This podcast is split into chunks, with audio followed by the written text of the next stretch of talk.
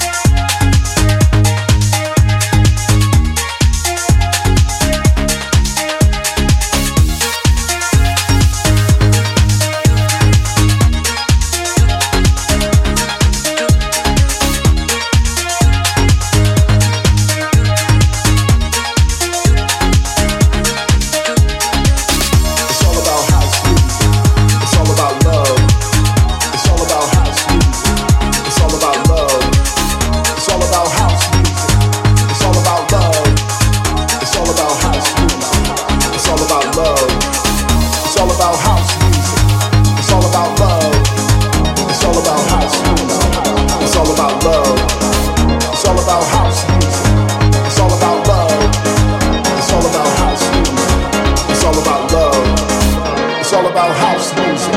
It's all about love. It's all about house music. It's all about love. It's all about house music.